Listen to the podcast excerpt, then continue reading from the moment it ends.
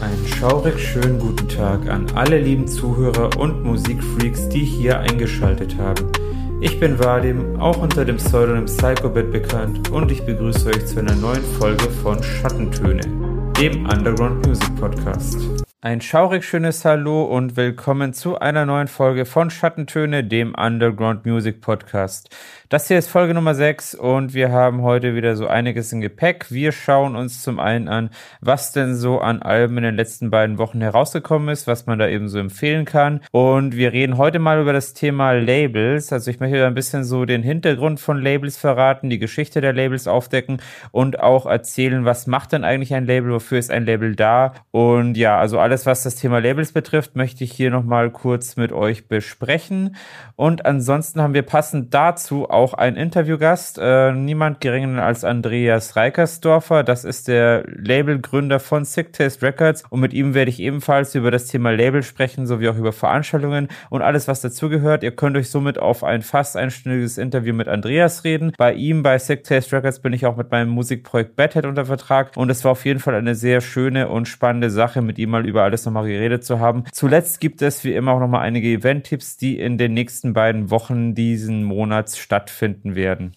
Doch zunächst einmal reden wir über aktuelle Veröffentlichungen bzw. Album-Releases. Hier schauen wir uns wieder mal die eher metallastigen Alben zu Beginn dieser Podcast-Folge an. Als erstes haben wir eine Black Metal Band aus Australien mit dem Namen Pestilential Shadows und die haben mit dem Album Revenant ihr sechstes Studioalbum beim australischen Label CNS Records veröffentlicht. Die Band selber hat sich 2003 gegründet und hatte bisher immer so eine recht wechselnde Besetzung. Aktuell sind jedoch vier Leute dabei dabei, die, sag ich mal, namentlich jetzt nicht besonders erwähnt werden. Das Label selbst, CNS Records, ist relativ renommiert und bereits seit einem Jahrzehnt aktiv und veröffentlicht also einige australische Metal-Releases. Das ist auf jeden Fall auch ein sehr schönes Black Metal-Album, muss ich sagen. Das Revenant das hat so einen melancholischen Stil, also man könnte ein bisschen so von diesem polnischen Stil reden, der ein bisschen an Behemoth erinnert, aber auch so dieser Post-Metal, dieser Atmospheric Black Metal, der findet hier auch Anklang, so in Richtung Harakiri for the Sky. Es sind auf jeden Fall sehr schöne atmosphärische Gitarreneinlagen dabei.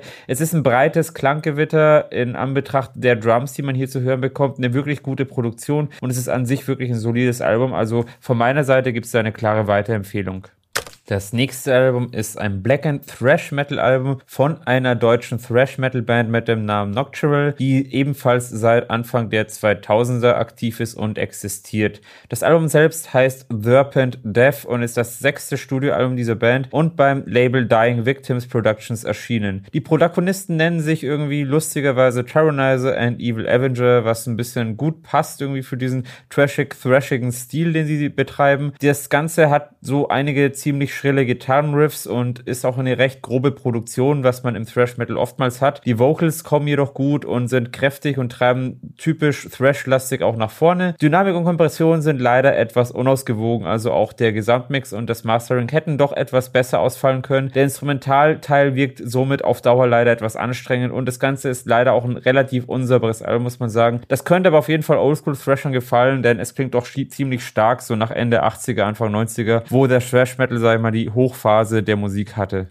Die nächste Band hat mir in der Vergangenheit immer sehr gut gefallen und zwar wir reden jetzt hier von der kanadischen Band Wormwitch, das ist eine kanadische Black Metal Band. Die haben jetzt mit Wolfhex ein neues Album veröffentlicht. Das ist ihr bisher drittes Studioalbum und das ist beim langjährigen US-Label Prosthetic Records erschienen. Mit dem sind sie seit Beginn, seit ihrem ersten Album unter Vertrag und das ist auch wie gesagt ihr drittes Album. Es ist ein deutlich dreckigeres Oldschool Black Metal Album wie jetzt die vergangenen. Die vergangenen waren eher so atmosphärischer und melodischer, muss man auch sagen. Das letzte Album hatte beispielsweise eine sehr sehr gute Produktion und wirkt auch echt überzeugend. Wolfhex finde ich persönlich jetzt etwas langatmig und auch schwächer umgesetzt. Also das Album kann mich persönlich jetzt nicht so wirklich reißen. Also ich erwarte eigentlich vom Wormwood schon ein bestimmtes Niveau, weil jetzt die letzten Alben wirklich gut reingeknallt haben. Die Vocals kommen rau und der Klang wirkt auch etwas verwaschen. Es ist so ein typischer Black Metal Sound der alten Schule zwar drin, aber ich persönlich finde, diesem Album fehlt leider die Besonderheit. Somit schade in diesem Fall. Von einer kanadischen Black Metal Band mit dem Namen Wormwitch nun zu einer schwedischen Black Metal Band mit ähnlichen Namen. Und zwar reden wir hier von Wormwood. Das ist eine fünfköpfige Black Metal Band aus Schweden. Diese, sag ich mal, sind seit 2010 aktiv und veröffentlichen ebenfalls ihr drittes Album. Und dieses nennt sich jetzt Archivet. Also ist auch ein schwedischer Titel. Es ist eher eine Melodic Black Metal Band. Das heißt, melodische Anteile sind hier wirklich zu erwarten bei dieser Band. Die letzten beiden Alben waren auch sehr überzeugend und schön anzuhören und und somit habe ich auch bei diesem dritten Album wieder viel erwartet. Lustigerweise, dass diese beiden Bands mit ähnlichen Namen zum gleichen Tag ihr Album veröffentlicht haben und Archivet ist beim schwedischen Label Black Lodge Records erschienen. Dort ist die Band auch schon seit Beginn unter Vertrag.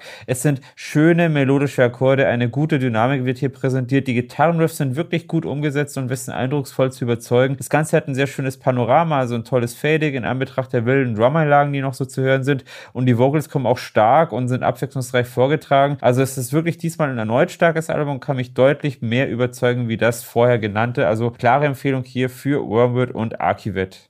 Die nächste Band, die ich nennen möchte, ist eine deutsche Pagan Death Metal Band, die aus fünf Leuten besteht und kommt aus Bergisch Land. Diese sind bereits seit über 20 Jahren aktiv und konnten bereits so einige große Erfolge verbuchen. Wir reden hier von der Band Obscurity und diese haben mit Skorgar Mawars, also schwer auszusprechender Name, ein neues Studioalbum veröffentlicht. Das ist bisher das neunte Album dieser Band und ist erneut beim deutschen Label Trollzorn erschienen. Das Ganze hat wirklich wieder eine sehr gute und professionelle Produktion. Die Band Band ist, sag ich mal, die haut nach wie vor richtig schön rein und hat, äh, setzt nach wie vor auf deutsche Texte. Die Vocals sind stark, die Growls sind hart, die Shouts gehen gut über, übereinander über, kann man so sagen. Und ja, diesmal ist es wirklich ein sehr starker Melodic Death Metal Anteil, also das erinnert auch besonders stark an Amon Amat. Und das Zusammenspiel dieser Band, also das die Gitarrenpassagen und auch die treibenden Drums, das ist wirklich echt gut und überzeugend auf jeden Fall. Also es ist ein klassisches Metal-Arrangement, kann überzeugen und ich denke mal, man macht nichts falsch, wenn man auf so eine Richtung steht, dass man sich auch dieses Album in Ruhe mal anhört. Nun schauen wir uns eine sehr harte Death Metal Band aus Belgien an mit dem Namen Aborted. Diese sind mittlerweile berühmt und erfolgreich, kann man schon sagen. Und die kommen aus Belgien, wie gesagt, aus dem kleinen Stadt Varigom. Und die haben jetzt mit Mania Cult ein neues Album veröffentlicht. Die Band selber gibt es bereits seit 1995, hat eine recht wechselnde Besetzung, doch Frontmann Sven de Kaluve trägt die Band als Gründungsmitglied über die ganzen über 25 Jahre und ist auch Lead Vocalist der Band. Das Ganze ist wirklich ein sehr harter Death Metal Tabak der alten Schule. Also es geht wirklich so in diese Richtung Cannibal Corpse und Mania Cult ist jetzt das bereits zwölfte Studioalbum. Die Band selbst ist bereits seit 2007 bei Century Media Records, also dem großen Metal-Label unter Vertrag. Ist wirklich auch ein sehr cooles und horrorlastig gestaltetes Cover, muss ich wirklich sagen. Also das schaue ich mir auch gerne mal an. Und das Album selber liefert hier die volle Death Metal Breitseite. Es sind verstörende Gitarrenriffs dabei in Kombination mit brachialen Vocal Shouts und harten Growls. Es finden sich hier mittlerweile auch sogar Deathcore und auch Grindcore Anteile wieder. Ist ein stark starkes Album, wenn man wirklich auf das Brachialste im Bereich Death, Deathcore, Death Metal und so weiter steht oder generell, sag ich mal, in so eine Richtung tendiert und ja, das macht halt keine Geiseln, haut wirklich rein und Death Metal Fans kommen hier wirklich voll auf ihre Kosten. Somit sind wir auch schon beim Core-Genre angelangt und wir reden jetzt hier als erstes von einer Deathcore-Band mit dem Namen Dead Away. Das ist eine fünfköpfige US-amerikanische Band, die haben jetzt mit Melancholia ihr zweites Studioalbum veröffentlicht und das unter eigener Hand, wie bereits das letzte. Sie können aber trotzdem und bereits nach dreijährigem Bestehen eine hohe Fanbase verzeichnen, was auf jeden Fall überraschend ist. Das Album ist absolut harter Stoff und knallt auch von Anfang an ziemlich stark, muss man sagen. Das Zusammenspiel ist sehr verstörend aus unterschiedlichen Gitarrenelementen und es ist ein besonders starker Tempowechsel erkennbar und zu verzeichnen. Die Growlings und die Screaming-Passagen sind abwechslungsreich und auch erkennbar, also wo sie halt so ansetzen und es ist eine düstere Klanggewalt, die man hier zu hören bekommt, mit brachialen Breakdowns. Also an sich wieder eine starke Produktion, was auch eben, sag ich mal, die Fanbase erklärt und auch mit dem letzten Album konnten sie sich überzeugen. Es ist eine professionelle Umsetzung, besonders starke Integration von Effekten ist hier auch erkennbar und es ist wirklich experimentell und interessant gestaltet. Also ein sehr kreatives und einfallsreiches Album und für ein Death Deathcore-Album auf jeden Fall eine Empfehlung wert.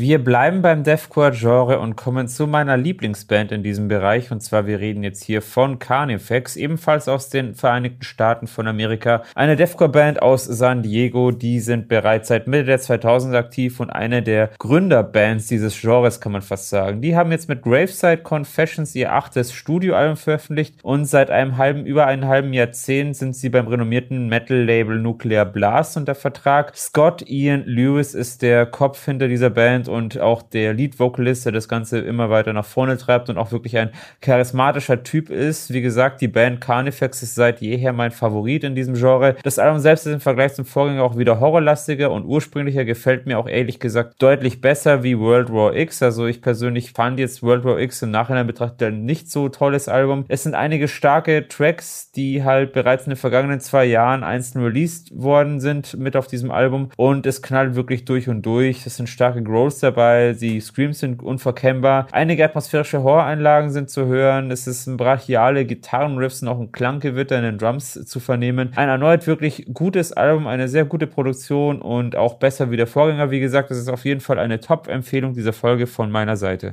Nun zur letzten Band aus dem Chorbereich. Wir reden über eine Hardcore-Band aus Belgien mit dem lustigen Namen Fleddy Melcoli. Diese Band hat jetzt mit And Just Nix for All ihr viertes Studioalbum unter eigener Hand veröffentlicht und die Band ist seit Mitte der 2010 aktiv. Das Ganze ist ein dynamisches und sehr aggressives Hardcore-Album und treibt gut nach vorne. Die Künstler treten gerne mit Horrormasken in Erscheinung, was ich persönlich auch sehr witzig finde, auch in Anbetracht dieses Namens. Es scheint wirklich so irgendwie so eine Art Spaßband zu sein im Hardcore-Bereich Bereich. Es ist ein solides Album und die Texte sind alle auf Flämisch vorgetragen, was auch sehr witzig anmutet oder auch für den deutschen Hörer, sage ich mal, eine sehr spaßige Einlage ist und das Ganze beinhaltet einiges an Humor und experimenteller Verspieltheit. Musikalisch erinnert es streckenweise jedoch an Rob's Zombie. Die Shouts kommen auch etwas schwach zum Tragen, muss ich sagen. Der Instrumentalteil fetzt jedoch sehr gut. Es ist ein nettes Album, hat so einige Schwächen, aber es ist ganz witzig für zwischendurch.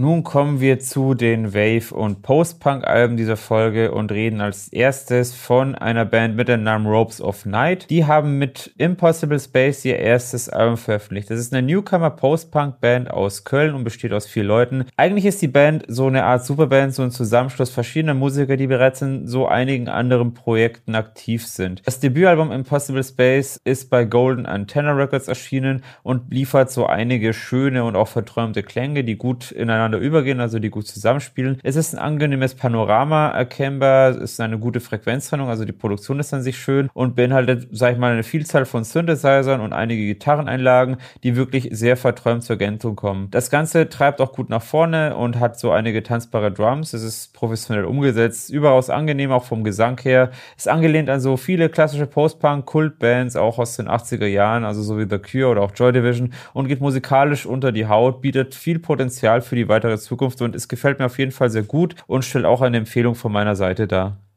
Als nächstes möchte ich hier eine mehr als begnadete Künstlerin mit dem Namen Alison Lewis, besser bekannt unter ihrem Synonym Zoe Zanies oder auch ihrem Soloprojekt Zanies, vorstellen. Diese hat jetzt mit Unearthed ihr zweites Studioalbum veröffentlicht. Es ist eine Wave-Künstlerin, die sowohl im Cold Wave, Synthwave als auch Dark Wave sehr aktiv ist und startete 2010, so Anfang der 2010er, eher 2012, als Sängerin des Projekts Linea Aspera. Mit diesem konnte sie so einige Erfolge verbuchen, aber auch mit ihrem darauf folgenden ihrem zweiten Projekt Kelua war sie wirklich eine sehr namhafte Künstlerin, Sängerin, die überall getourt ist und hat wirklich auch einen interessanten Werdegang. Und zwar, sie ist geboren in Australien, aufgewachsen in Südostasien und studierte Archäologie in London, wo sie auch, sag ich mal, wenn es sich jetzt nicht geändert hat, nach wie vor lebt. Es ist eine sehr sensitive und kreative Künstlerin, die sich ihren eigenen Weg gebahnt hat und damit auch ihren Erfolg verbuchen konnte. Seit drei Jahren ist sie jetzt eben mit Solo-Projekt Zernius aktiv aktiv und unter dem Künstlernamen auch Zoe Zanias unterwegs. Ihr erstes Album Into the All, das wurde 2018 veröffentlicht und schlug sofort ein. Auch ihre äh, ganzen Videos, die wirklich sehr schön anzusehen sind, haben so einige Viewer und äh, Klickzahlen erreicht, äh, wovon einige nur träumen können. Das zweite Album Unearthed ist nun eben beim Label Fleisch erschienen und ist auch ein wunderschönes und facettenreiches Wave-Album mit einigen echt tollen Klängen, eine Kombination aus stilistischer Synth-Gestaltung und anmutigen Gesangseinlagen sagen. Auch ihre Live-Shows sind wirklich sehr empfehlenswert, denn sie weiß wirklich kreativ auf der Bühne zu überzeugen. Es ist ein Traum von einem Wave-Album, auch diesmal wieder mit Unearthed und geht direkt mal die Haut, erzeugt eine tiefgreifende Gefühlsebene und ist auf jeden Fall eine der Top-Empfehlungen dieser Folge.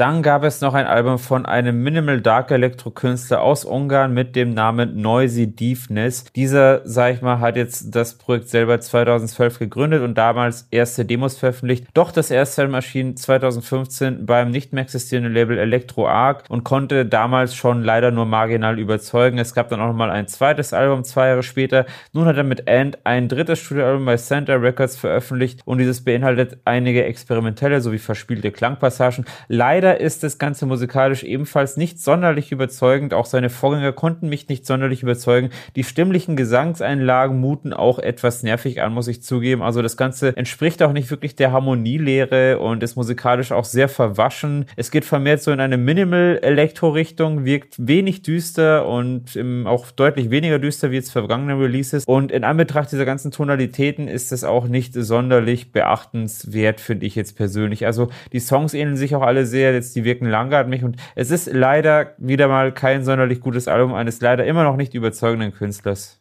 Das war's nun auch schon mit den Wave- und Elektro-Alben für diese Folge und wir kommen nun noch zu ein paar anderen Richtungen. Ein paar wenige Alben, die ich noch hier vorstellen möchte und das erste, was ich jetzt hier nenne, ist eine spanische vierköpfige Instrumentalband, die so in der Richtung Rock'n'Roll, Blues und Surf kombiniert, also in so eine Richtung geht. Und ja, ich würde jetzt mal sagen, ich würde das Ganze Rock nennen. Und zwar, sie haben jetzt mit Exotic Rendezvous ihr nun fünftes Studioalbum beim spanischen Rockabilly-Label Buen Ritmo Records veröffentlicht. Und ja, das macht auf jeden Fall ziemlich viel Spaß. Es ist eine klassische Surf-Formation, jedoch zusätzlich mit Saxophon, wodurch so dieser Blues-Anteil verstärkt wird. Die Songs Songs sind sehr groovy und kommen auch gut zur Geltung. Das Saxophon kommt aber definitiv auch nicht zu kurz. Also das kommt wirklich stark zur Geltung. Das Ganze hört man sich gerne an, so in einer Tiki-Bar, kann ich mir gut vorstellen. Da wirkt es wirklich sehr angenehm. Erinnert auch etwas an den Pulp Fiction Soundtrack für Fans von Movie Scores. Und es ist auch eine schöne Produktion, die Spaß macht und auch zum Mitswingen einlädt. Also ein cooles Album einer recht sympathischen Band. Und last but not least eine Psychobilly-Empfehlung von meiner Seite. Dieses Jahr sind wirklich sehr wenig Psychobilly-Alben erschienen, mal wieder. Ich rede jetzt hier von der Psychobilly-Band Rosemary's Triplets aus Berlin. Diese haben jetzt mit Back to Reality ein neues Album veröffentlicht. Die Band selber existiert seit Anfang der 2010er, 2011 besser gesagt. Also sind nahe Berlin, haben sie sich gegründet. Und ja, sie haben jetzt mit Back to Reality ihr viertes Studioalbum unter eigener Hand veröffentlicht. Die kombinieren Psychobilly mit Punk und Rockabilly. Also es ist so ein bisschen so eine Neo-Rockabilly-Band, kann man sagen. Es ist so ein mehrsprachig vorgetragener Sound auch drin. Also sie singen sowohl auf Deutsch wie Englisch, wie auch das eine oder andere. Also es ist eine sehr sympathische Band, aus drei Leuten bestehend und so von meiner Seite wirklich ein kleiner Geheimtipp im Psychobilly-Bereich auf jeden Fall. Leider sind sie noch nie so wirklich in den Vordergrund geprescht. Das ist auf jeden Fall eine sehr coole und nach vorne treibende Band. Also die Tracks, die gehen gut ab. Es geht so in Richtung Oldschool Psychobilly auch. Größtenteils kann man sagen. Also es ist auch sehr schön, ein sehr schön zum Vorschein kommender Slap-Bass, der zu überzeugen weiß. Und die Vocals werden so halb gesungen, halb geschautet. Also es ist eine richtig coole Mischung. Und ja, das Album macht durch und durch Spaß. Und wie gesagt, eine der wenigen Psycho-Veröffentlichungen diesen Jahres. Die Band sollte man sich auf jeden Fall vor Augen halten. Und dieses Album ist auf jeden Fall eine ganz klare Empfehlung von meiner Seite. Das war's nun auch schon mit den Albumvorstellungen und Rezensionen von dieser Folge. Wir haben jetzt insgesamt 14 Stück gehabt und ich hoffe, euch konnte das ein oder andere gefallen, zusagen oder euer Interesse wecken, dass ihr euch vielleicht mit dem ein oder anderen Underground-Künstler mal ein bisschen näher befasst oder auch in die eine oder andere Richtung reinschnuppert. Also ich sage mal, die meisten Künstler sind auf jeden Fall dankbar, wenn sie irgendwo Support finden oder halt irgendwie sich die Konsumenten ein bisschen mehr mit ihnen auseinandersetzen. Von daher schadet es nicht da und hier und da mal wieder irgendwo reinzuhören und vielleicht auch für sich irgendwie was Neues zu entdecken. So, und als besonderes Special für diese Folge reden wir jetzt heute mal ein wenig über Labels. Diesbezüglich habe ich ein bisschen Recherche betrieben und möchte mal mit euch äh, beziehungsweise euch ein bisschen dazu aufklären, was macht denn eigentlich ein Label, wofür ist ein Label da und was sind die diesbezüglichen Hintergründe.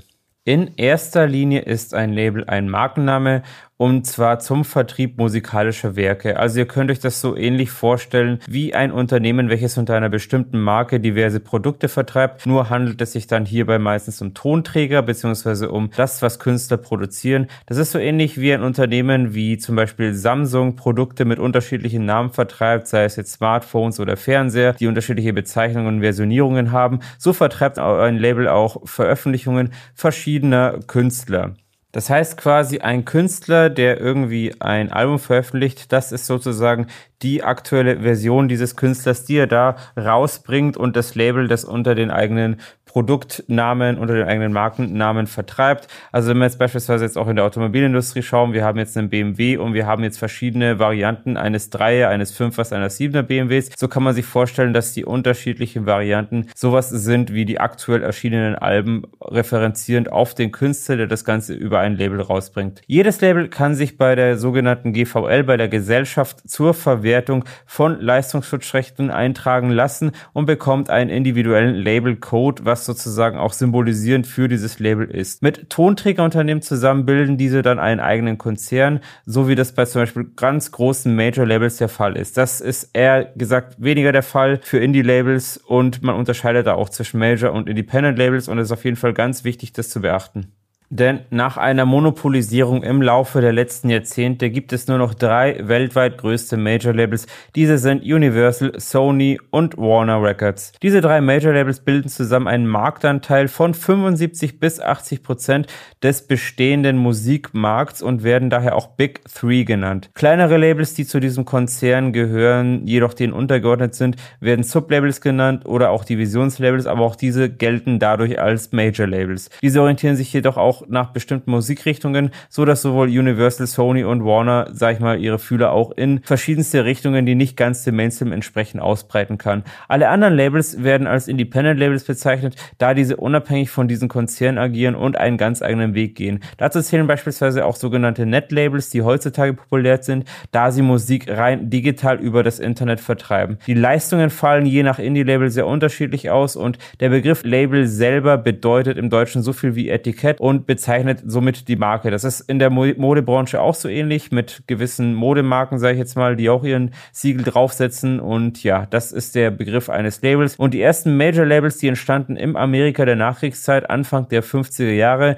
diese nannten sich Capital, Columbia, Decca, London Mercury, MGM und RCR Victor und waren sozusagen die Major Record Labels, die sozusagen die Musikindustrie erst in Gang gesetzt haben, damit diese immer weiter kommerziellere äh, Richtungen geht. Zu dieser Zeit verkaufte sich vor allem die Stilrichtung Rock'n'Roll allein wegen Elvis Presley über diese Labels am besten und brachte neuen Aufschwung in der Musikindustrie. Je nachdem, wie gut sich jemand Künstler verkauft, kann ein Label weiter expandieren und deswegen achten vor allem diese ganz großen kommerziellen Labels akribisch darauf, wen sie bei sich unter Vertrag nehmen. Also künstlerische Freiheit steht bei denen leider eher an hinterer Stelle. Da kann man sich dann lieber an das ein oder andere Indie-Label orientieren. Aber die Major-Labels, da geht's wirklich rein um Verkauf, um Vertrieb um immer größer zu wachsen und Kommerzialisierung. Das ist der Grund, warum diese Labels, sag ich mal, so weit gekommen sind und weiter expandieren. Erste Indie-Labels gibt es jedoch schon bereits seit Beginn der Schallplattenproduktion. Jedoch waren in den 50er Jahren vor allem die Promotionsmöglichkeiten aufgrund dieser großen Major-Labels, der Big Seven damals noch, sehr begrenzt. Ein Schwerpunkt für Indie-Labels bietete jedoch zum Beispiel New York City als Stadt mit Labels wie Savoy, Apollo und Jubilee Records. Dort fokussierte man sich auch in erster Linie jedoch auf R&B und Soul Soul, der zu dieser Zeit noch nicht so gefragt war. Also da war Rock'n'Roll deutlich kommerzieller bereits. Im Bereich der Rockmusik lieferte jedoch auch vor allem Chicago einige namhafte Labels und das berühmteste Indie-Label zu dieser Zeit war jedoch ohne Zweifel das in Memphis gegründete Sun Records, welche die sogenannten Young Rebels wie Elvis, Jerry Lee Lewis, Carl Perkins, Johnny Cash und viele mehr so richtig populär machte. Durch die Do-it-yourself-Bewegung in den 70er Jahren in der Punk-Ära sozusagen entstanden nochmal ganz andere Labels und das vor allem auch in Europa. In Deutschland beispielsweise gründete sich der Vertrieb EFA, was für Energie für alle steht, um Aktivitäten solcher kleiner Indie-Labels zu koordinieren und die Do-it-yourself-Platten sozusagen zu vertreiben. Zickzack war eines der bekanntesten deutschen Indie-Labels zu dieser Zeit und ja, so eigentlich allgemein in den 80ern auch. In den 90ern wurde vor allem Alternative und Grunge zum Wahrzeichen kleinerer, flexiblerer Indie-Labels, wobei das größte Epitaph Records war. Nach der Krise der Musikindustrie Anfang der 2000er Jahre und mit dem Einzug der sozialen Netzwerke und YouTube und sonstiger Streaming Streaming-Kanäle sind eine Menge neuer Indie-Labels aus dem Boden gesprießt und es ist heute kaum noch überschaubar, da die neuen technischen Trends und Entwicklungen ganz neue Möglichkeiten bieten. Heute beispielsweise gehen viele Indie-Labels mit Künstlern Hand in Hand und auch Eigenvertrieb von Künstlern ohne ein Label ist immer populärer geworden. Passend zu diesem Thema konnte ich auch Andreas Reikersdorfer von Sick Taste Records als Interviewpartner für diese Folge, für Folge Nummer 6 von Schattentöne, dem Underground Music Podcast gewinnen. Und Andreas Reikersdorfer ist der Gründer und Leiter von Sick Taste Records. Mit diesem bin ich auch, also beziehungsweise bei diesem bin ich auch mit Badhead unter Vertrag. Und ja, heute auf jeden Fall auf knapp eine Stunde Talk mit Sick Taste Records zum Thema Label, Veranstaltung, Musikgründung und so weiter. Viel Spaß dabei. So, und nun begrüße ich hier bei der neuen Folge von Schattentöne, dem Underground Music Podcast, Andreas Reikersdorfer, äh, der in der Vergangenheit unter anderem bekannt war als der Hauptveranstalter vom Rock'n'Roll in Lünen. Doch mittlerweile ist er mit seinem Label Sick Taste Records seit zwei Jahren aktiv und dieses Label, sag ich mal, ist jetzt schon in der kurzen Zeit kein Unbekanntes mehr geworden. Es sind zahlreiche Releases erschienen in verschiedenen Re Musikrichtungen. Und ja, ich freue mich auf jeden Fall, dass du jetzt hier mit dabei bist, Andi, bei Schattentöne. Und ich würde auf jeden Fall mich freuen, wenn du mal ein bisschen was zu dir erzählst, beispielsweise zu deinen musikalischen Wurzeln. Und was hat dich eigentlich so in die Richtungen verschlagen, die dir so zusagen? Hallo Vadim, ich freue mich sehr über das Interview. Ähm, ist jetzt so das erste in dieser Art für mich. Ist ein bisschen längere Geschichte. Ich komme eigentlich, eigentlich komme ich aus dem Metal sagen wir es mal so, damals in der, in der achten, siebten, achten Klasse in der Schule hat es angefangen, dass ich so Bands wie Metallica, ACDC etc. pp. gehört habe und mir gedacht habe, naja, das macht ja Spaß, das macht Fun. Ist natürlich dann auch äh, zwangsbedingt, das hört sich jetzt ein bisschen doof an, aber auch über böse Onkels dann irgendwie gegangen und äh, war eine Mischung aus böse Onkels, volkstümliche Musik meiner Eltern, Schlager etc. pp. und Metal und irgendwann bin ich dahin gekommen, wo ich jetzt bin. Also das ist äh, ja so, so hat das Ganze irgendwie angefangen. Es war eine krude Mischung. Ähm, man hat man hat seine ersten Live-Konzerte mitgemacht und äh, irgendwie hat das nicht mehr aufgehört. Mhm, mhm.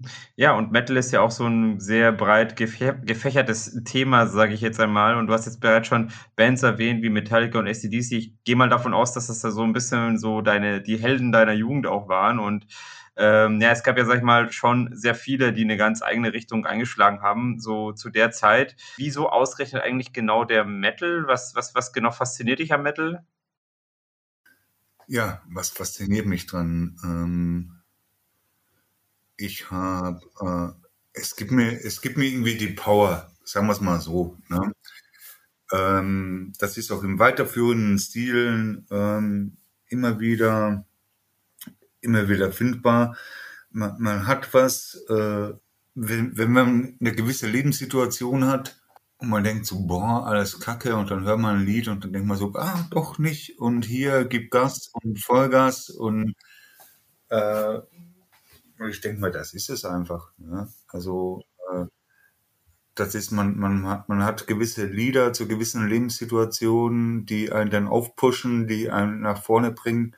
Das weiß jeder, wie es ist. Das ist, ähm, das muss jetzt keine äh, große Band, keine Mainstream-Band sein oder sonstiges, aber man hat halt einfach äh, Sachen, die einen pushen und machen und tun. Ne? Ähm, ja. Mhm, mhm. Ja, genau, davon kann wirklich, glaube ich, jeder ein Lied von singen, vor allem so was, was, was die Power in der Musik angeht oder wenn sie eben so einen abholt und so. Ähm, hast du eigentlich zu der Zeit, als du so auf so eine Musik standst oder auf so wirklich so härtere Sachen hast, hast du eigentlich selber Musikinstrumente auch gespielt oder spielst du Musikinstrumente oder warst du da mehr immer so als, als Konsument unterwegs und als Konzert- und Festivalgänger in erster Linie? Nee, also das ist auch in späterer Folge der Grund, warum ich Konzerte und noch späterer Folge dann das Label gemacht habe oder die Labels gemacht habe. Ähm, ich kann es nicht. Na, ich bin eigentlich, äh, was das betrifft, bin ich äh, gestört und kann ich, kann ich einfach nicht. Ich beherrsche weder ein Instrument noch äh, kann ich großartig singen. Ähm, und von daher habe ich mir gesagt, gut, Beide Sachen kannst du nicht. Was bleibt dir über? Du willst die Musik unterstützen. Dann bleibt dir nur noch, äh, nur noch außer veranstalten und äh, selber ein Label haben, bleibt dir nicht groß. Und das muss es auf jeden Fall auch geben. Also sowas ist natürlich auch verdammt wichtig, dass man Leute hat, die da irgendwie im Hintergrund agieren und auch sich mehr um dieses Organisatorische kümmern, weil vor allem jeder Künstler, sage ich mal, ist dankbar dafür, wenn er möglichst wenig solche Arbeit zu tun hat und so. Und wenn es dann jemanden gibt, der wirklich äh, Künstler fördert und pusht, äh, dafür ist dann jeder dankbar oder sollte jeder dankbarer sein, sage ich mal, weil das ist auch ein, ein Riesenberg an Arbeit, was da dahinter steckt. Das unterschätzen gerne viele mal und viele denken, okay, sie sehen sich den Künstler an und er hat das jetzt alles aus dem Hut gezaubert, aber so ist es oft nicht, denn äh, die Hintermänner, die da wirklich agieren und sei es als Veranstalter aktiv sind oder als, als Label aktiv sind, was, was, was Produktion von Alben angeht oder EPs angeht, also das ist natürlich nochmal eine ganz andere Arbeit, die auf jeden Fall auch einen ganz großen Respekt verdient hat an dieser Stelle. Ähm, genau, aber jetzt bist du ja quasi so vom ganzen Mainstream-Label irgendwann in Richtung der Subkulturen äh, gegangen. Äh, wie kam das denn dazu, dass du dich mehr so für eher so Underground-Musik begeistert hast? Und vor allem, das merkt man auch bei Sick Taste Records, dass du wirklich sehr viele Bands unter Vertrag hast, die jetzt ja nicht gerade in eine Mainstream oder gesellschaftlich konforme Richtung gehen. Und wie kam denn diese Begeisterung für Subkultur oder für Musik, die nicht vielleicht jeder kennt? Und in welchen Subkulturen warst du denn so äh, die meiste Zeit deines Lebens unterwegs? Ja, das ist, äh, wie gesagt, wir, wir reden hier von einer Zeit, äh, da war ich 15, 16 Jahre alt. Da bin ich in eine, in, in eine Richtung gegangen, das war in die Skinner-Szene, in die Oi-Szene. Ähm, war da auch ich glaube, knapp 15 Jahre unterwegs, ähm, habe dementsprechend Bands kennengelernt. Was ich damals schon hatte, war, äh, einer meiner ersten Konzerte war äh, Dementor da Go mit Matt Zinn zusammen. Mm, okay, wow. Und, mhm. äh, ähm, äh, sorry, äh, nicht Dementor da Go, äh, doch, war Dementor da Go, aber mit irgendeiner Skinhead-Band zusammen. Mhm, okay, okay. In, in Österreich damals und ähm, da habe ich gemerkt, okay, cool, äh, man, man, man hat so seine, seine Leute, seine Helden und etc. pp.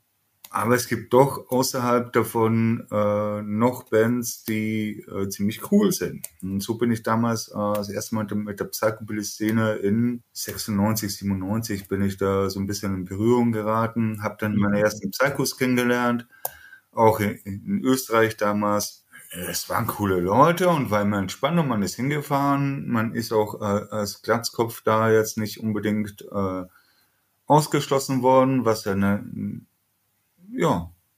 Und dadurch ist man auf mehr Bands gekommen, dadurch ist man, man hat sich ausgetauscht, man hat gemacht und getan. Ähm, nebenbei auch noch auf Konzerte gefahren, Live of Alchemy, äh, Metallica, Motorhead. Egal in welche Richtung, man hatte Leute immer wieder getroffen, man hatte immer wieder gequatscht mit denen. Und ja, so langsam hat sich das eben so ein bisschen entwickelt, damals in junger Zeit. Nachdem ich nach Deutschland gezogen war, ähm, hat mich die OS-Szene ziemlich angekotzt. Äh, war sehr nobel, sehr vornehm. Äh, ja, ach, ich weiß gar nicht, wie ich sagen soll. Ist mir ist auch egal. Ich habe aber trotzdem in der Zeit äh, sehr coole Leute kennengelernt, wo nicht viele übergeblieben sind. Was verbindest du denn genau jetzt mit Musikszenen? Ist das für dich alles auch irgendwie äh, familiär behaftet oder ähm, geht es dir in erster Linie wirklich nur um die Musik oder siehst du auch so diesen familiären Hintergrund hinter so Subkulturen und Musikszenen? Also ich denke mal, dass ähm, der familiäre Hintergrund in, in dem Ganzen sehr, sehr einen hohen Stellenwert hat, auf alle Fälle. Das heißt, wenn ich auf äh, Psychomania fahre, als, Be als Beispiel, ich, ich quatsch gerne mit den Leuten, ich bin gerne unterwegs mit den Leuten. Ähm, fasziniert mich so sehr, dass ich äh, einen vollen Eintritt bezahle und über zwei Tage genau eine Band sehe. Mhm, mhm. Also wirklich so dieses Meet and Greet und das Netzwerken, das ist so irgendwo auch deins, oder? In erster ja, Linie. absolut. Mhm. absolut. Ne? Ja. Also ich mag es bei den Leuten zu sein, ich mag ein Bierchen trinken hier, ein Bierchen trinken da, ein bisschen quatschen hier, quatschen da. Es macht äh, total Laune. Äh, es ist ähm, klar, es sind die Bands da, die man sehen will. Man verpasst äh, durch diese Aktion 90 Prozent der Bands, absolut aber trotzdem fahre ich mit einem guten Gefühl nach Hause und, und denke mir so, ja geil, äh, hast du Leute wieder getroffen, hast du mal Spaß gehabt und ähm, genauso war es ein, ein Earthquake, genauso äh, ist es und war es auf sämtlichen anderen Festivals. Ich mag es, ich mag es bei den Leuten draußen zu sitzen, ich mag es ein Bierchen zu trinken und ich mag es über das aktuelle Geschehen zu quatschen. Ich glaube, das ist auch die beste Basis, wenn man dann sowas macht wie du, wenn man hier sagt, man möchte Organisator sein, Veranstalter sein, Labels gründen, Leute ziehen und so weiter, auch, auch gewisse Fans begeistern für, für diverse Bands, dann ist es natürlich die beste Basis, wenn man selber ein guter Netzwerker ist und gerne direkt auf Leute zugeht und direkt mit den Leuten quatscht und so. Ich glaube einfach, äh, da bist du wirklich, sag ich mal, in deinem Element auch, was das angeht. Und äh, das merkt man auch wirklich so mit deiner Labelarbeit, wie viel Mühe du dir da gibst, äh, mit so vielen äh, guten Leuten da eine Connection aufzubauen und so. Und äh, das ist auf jeden Fall, sag ich mal, so ein, ja, dir, ein, ein dir anzurechnendes Talent, weil das kann natürlich auch nicht jeder so auf diese Weise. Ja, nee, also wirklich ähm, sehr interessant das Ganze. Und jetzt mal zum Thema deiner Veranstalterzeit mal ein bisschen kurz drauf äh, zurückzukommen. Also weil klar, du bist jetzt in erster Linie hauptsächlich nur aktiv in, als ähm, Hauptinhaber von Sick Test Records. Aber ich persönlich kenne dich ja aus der Zeit des Rock'n'Roll in Lünen, was ich persönlich als ein sehr tolles Festival empfunden habe damals. Also wer das nicht kennt, das war ein Rockabilly, Sagabilly, Powerpunk Festival, äh, was wirklich eine Vielzahl guter und selten zu sehender Bands jeweils auf zwei Tage verteilt auf die Bühne brachte.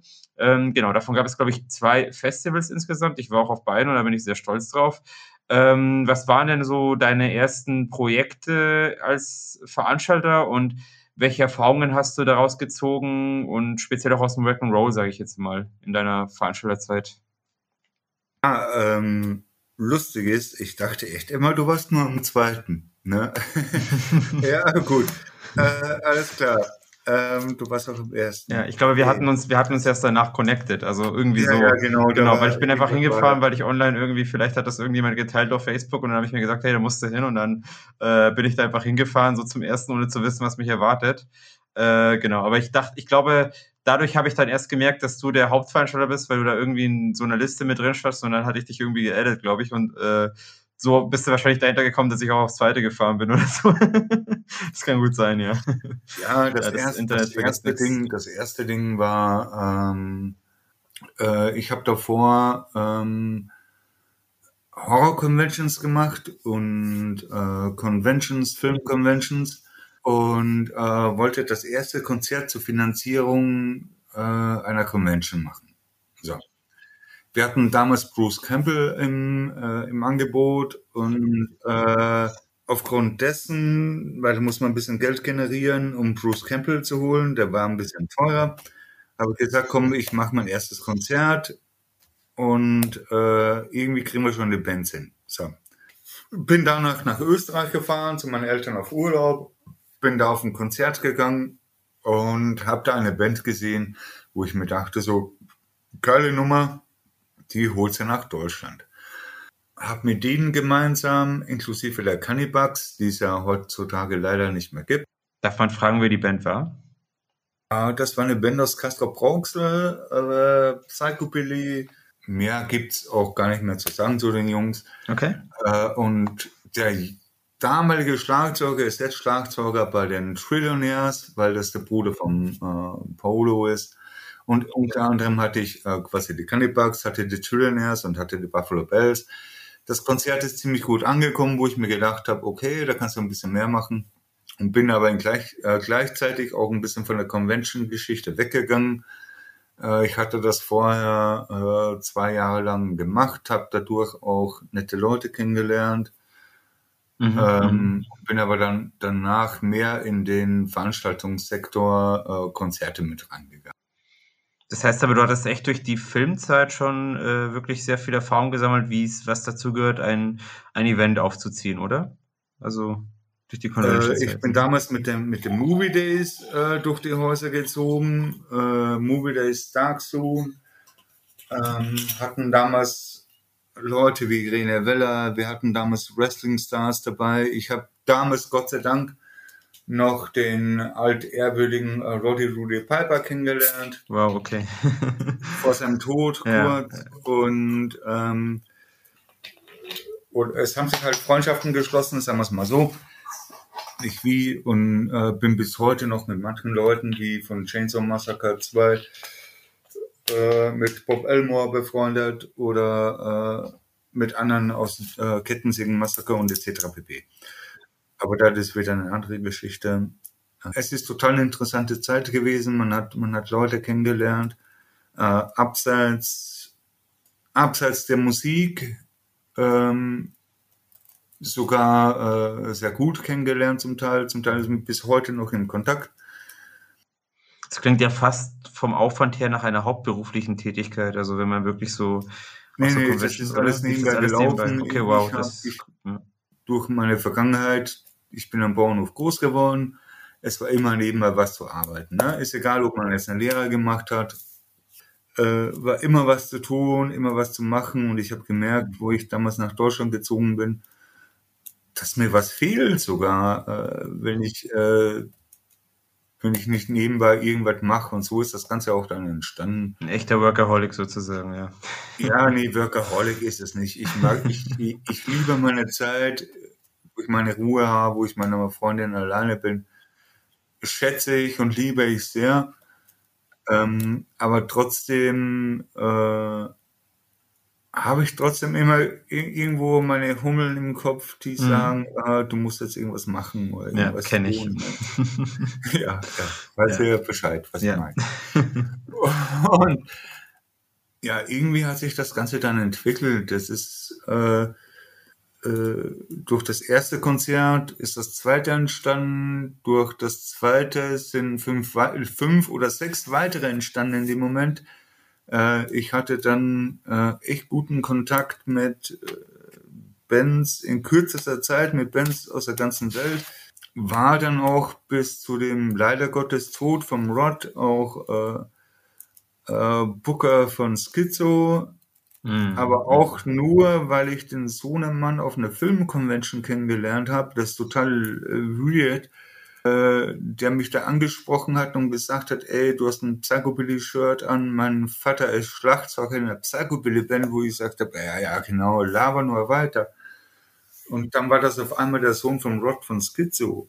Und äh, dadurch auch die Familien kennengelernt und irgendwie hat sich das Ganze dann entwickelt. Das ist dann auch echt groß geworden oder was heißt groß? Groß im relativen Sinne. Ne? Ja, es hat auch den Zeitgeist angesprochen. Ich glaube, das war alles so in den 2010ern und da, ich sage mal, es gab ja kaum ein Jahrzehnt, wo Konzerte so geboomt sind und Festivals wie im letzten Jahrzehnt eigentlich, muss man auch ganz klar sagen. Denke ich mal. Also, ja, wäre jetzt meine ähm, Behauptung. Ähm, dieses Boom und nicht Boom und, und hin und her. Ich bin, also ich hatte Konzerte, die waren richtig geil als Veranstalter. Es waren Konzerte, die waren richtig kacke. ja, gut, wo, wo die Kosten größer sind als äh, die Einnahmen von dem, was dann kommt an Leuten, weil viele das vielleicht auch nicht so wirklich würdigen. Das ist ja auch so ein altbekanntes sub subkulturelles Problem oftmals. Also, dass auch wenn was vor der eigenen Haustür ist, äh, man die Leute wirklich dazu zwingen muss, hinzugehen. Ja, ja das, das war auch äh, gleichzeitig was, äh, das Rock'n'Roll war Lust und Frust in einem. Ne? Einerseits Lust, weil äh, ich da wirklich Leute hatte, die, die ich da kennengelernt habe und wo es bis heute auch noch sehr, sehr guten Kontakt gibt. Und dann Frust, weil alte Leute, ich mache das mal Kriegenfüßer drunter, äh, drüber oder wie auch immer, ähm, da nicht hingekommen sind, weil eben diese jungen Leute da waren. Wenn du jetzt, wenn du jetzt ein Festival planst, sag ich jetzt mal ganz grob mit 250 Mann, was ja eigentlich nicht viel ist, ne?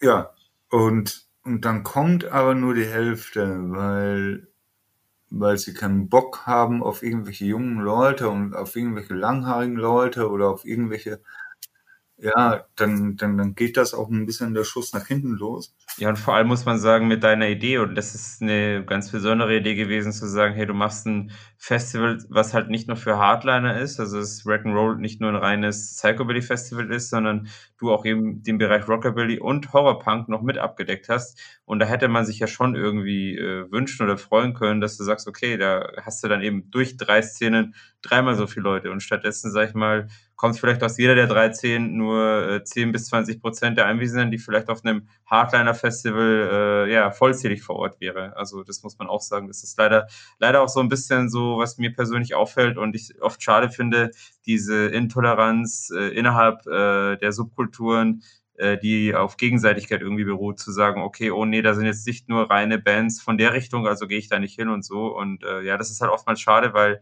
da wissen viele gar nicht, was sie verpassen, muss man auch leider sagen, ja. Aber gut, ja. das ist ein altbekanntes Phänomen. Bin ich voll, bin ich voll deiner Meinung, muss ich ehrlich sagen, finde ich kacke, finde ich richtig kacke. Äh, da ich selber ein Mensch bin, der äh, von vom Ska über Oi, über äh, Psychobilly natürlich, äh, über Horrorpunk, äh, ich gehe auch äh, auf, auf Konzerte, um mir einfach die Show anzusehen, was, die abreißen da und was die machen und tun. Ähm, ich habe generell kein Problem mit, mit Schlager. Aber du weißt, wie ich meine, mit Schlager auch. Aber äh, äh, es geht, geht einfach um die Tatsache, wie intolerant und äh, scheiße muss man sein, um zu sagen, äh, man, man geht einfach nur auf ein auf eine Sache wie Psychobilly und oder oder es heißt jetzt Metal oder ist scheißegal welche Genre genau, das ist. Genau, genau. Und äh, der Rest ist Dreck. Das kann ich halt nicht befürworten und man sieht mich selber, ich selber bin auf äh, Trash, Trash Metal genauso wie auf Schlager, wie auf alles andere, weil ich da Bock drauf habe. Und genau so ist es. Und das ist das, was ich den Leuten sagen möchte. Scheiß drauf, scheiß auf jede Konvention. Äh, geht hin, wo ihr Bock habt und geht hin, wo ihr äh, äh Lust habt und was euch Spaß macht, weil über kurz oder lang wird jede Szene, und da, da geht es jetzt gar nicht um eine spezielle, wir genau daran scheitern und aussterben.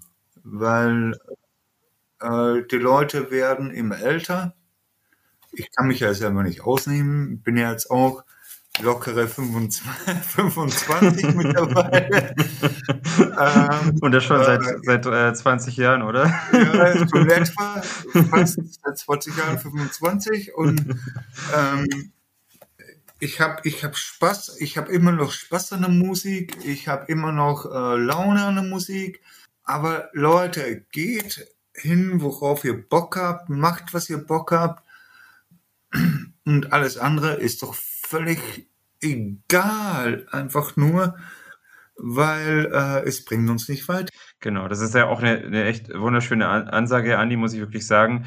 Ähm, es ist nämlich, glaube ich, so ein sozialpsychologisches Phänomen. Ich habe jetzt vor kurzem ein bisschen was zu Sozialpsychologie gelesen und ähm, ja, es ist, es hören, sag, sag ich mal, nicht sich sehr viele Leute, oder die Leute haben halt heutzutage ein bisschen mehr verlernt, vor allem in so Subkulturen auch, auf ihre innere Stimme zu hören, zu sagen, hey, okay, meine innere Stimme verlangt vielleicht nach dieser Musik oder nach dieser Band oder eigentlich finde ich das schon geil, aber nee, ich muss ja irgendwie mich äh, einem, einem, einem Gruppendenken oder irgendwie sowas anpassen und irgendwie so ein bisschen, bisschen versuchen, äh, da mitzuziehen oder dem zu gefallen, weil wenn sie jetzt dann merken, irgendwie, ich würde jetzt darauf gehen, äh, dann bin ich halt nicht mehr so cool für die und das möchte ich halt nicht, äh, das möchte ich halt irgendwie vermeiden und so. Und das ist halt leider, muss ich sagen, ja schon ähm, ja, schon ein bisschen bitter, aber das ist so ein gesellschaftliches Phänomen und das kann man auf verschiedene Themen auch ausdehnen, sage ich jetzt einmal.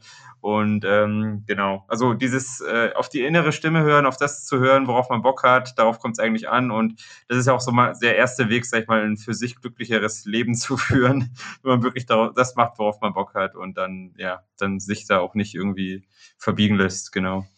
Genauso mein, mein, mein Schwager, der mit seinen 21 Jahren jetzt gerade äh, anfängt, ähm, Kehlkopfgesang zu machen. Ne? Ich, finde das total geil. Das ist total witzige Nummer.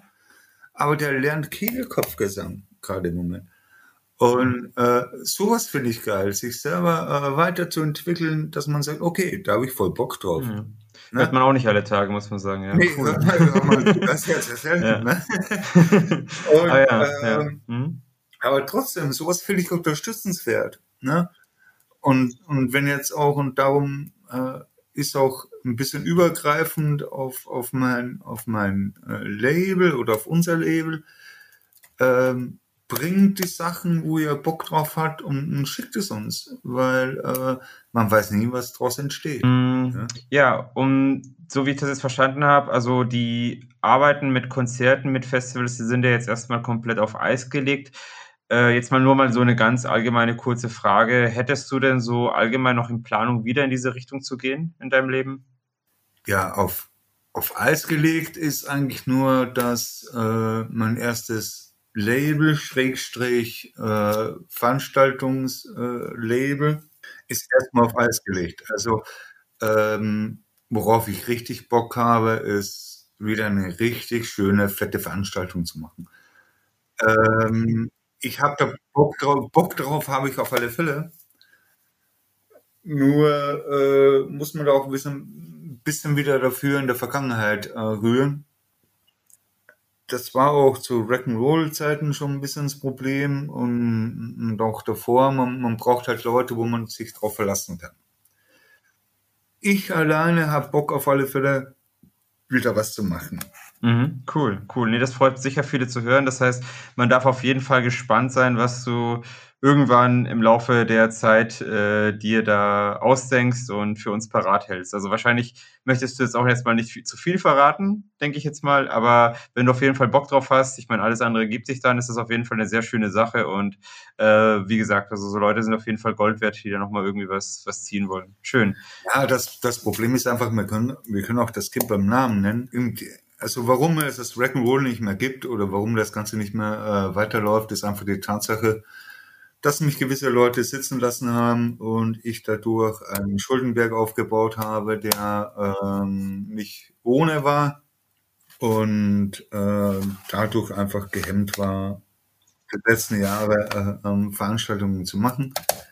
Das Ganze hat sich abbezahlt, äh, das Ganze ist erledigt und ich werde auch unter dem neuen Label äh, was machen, unter anderem Voraussetzungen auf alle Fälle. Ja, wir sind, wie du vielleicht auch äh, schon ein bisschen weißt, wahrscheinlich, ähm, im Februar wird es was geben. Ein Label-Party, aber äh, dazu quatschen wir wahrscheinlich noch äh, gleich nochmal. Eine Label-Party, ja, wir können auch gerne das ganz kurz anschneiden noch. Also eine Label-Party, aber zu Sick Taste Records, zu dem Hautlabel, mit dem du aktiv bist. Ähm, für alle Hörer, wie gesagt, die Sick Taste Records nicht kennen, das ist ein Underground-Label, welches verschiedene Musikgenres ähm, betreibt unter, unter unterschiedlichen Releases und auch mit einer ganz eigenen Release-Planung, die sehr liebevoll gestaltet ist. Also solltet ihr euch auf jeden Fall merken, Sick Taste Records. Äh, und dazu wird es eine Label-Party geben, hast du gesagt. Magst du uns da ganz kurz ein bisschen mehr dazu erzählen, bevor wir über das Label reden? Ja, bevor wir über das Label reden, ähm, das geht auch einher ähm, ich werde im Februar 2022 die erste äh, Labelparty machen. Äh, warum im Februar? Ganz einfach ist mein Geburtstag. Ich werde das mit meinem Geburtstag äh, äh, verbinden. Und äh, zur ersten Party habe ich mir gedacht, a, ich möchte nur Bands haben, die ich äh, über alles mag und B, äh, dazu kommt noch als Knickpunkt äh, Bands, die bei mir am Label sind. Ja. Und dadurch hat sich ergeben, dass äh, Hellgreaser auf alle Fälle spielt bei mir. Dazu hat es ergeben, dass äh, die Twang Jackets spielen. Ja, dann auf alle Fälle, die kennst du ja auch, das, das haben wir beide live erlebt, Sinneslotion live. Ähm, die Jungs sind einfach, sind einfach nur großartig. Wenn man die mal live gesehen hat, die reißen die Bude ab. Ähm, dann natürlich äh, kennst du auch sehr gut. Bedhead wird äh, auch da ein Ja, schon mal gehört, schon mal gehört. Aber ich weiß nicht, ob sich das lohnt, ja. ja, auf alle Fälle auch mal was anderes und als, als, als fünfte Band und das ist das ist so ein bisschen um die Ecke gedacht, ähm, wird Crimson Ghost äh, auch spielen. das hat äh, ein bisschen was mit der Zukunft zu tun von meinem Label. Ähm, da ist, wenn alles gut läuft und die Verträge alles äh, gut läuft, die Jungs wahrscheinlich bei mir auf dem Label sein werden. Aber ich, ich guck mal, ich will mir da auch nicht zu viel Hoffnungen machen, weil ähm, ne? Unterm Strich zählt nur die Unterschrift. Ne?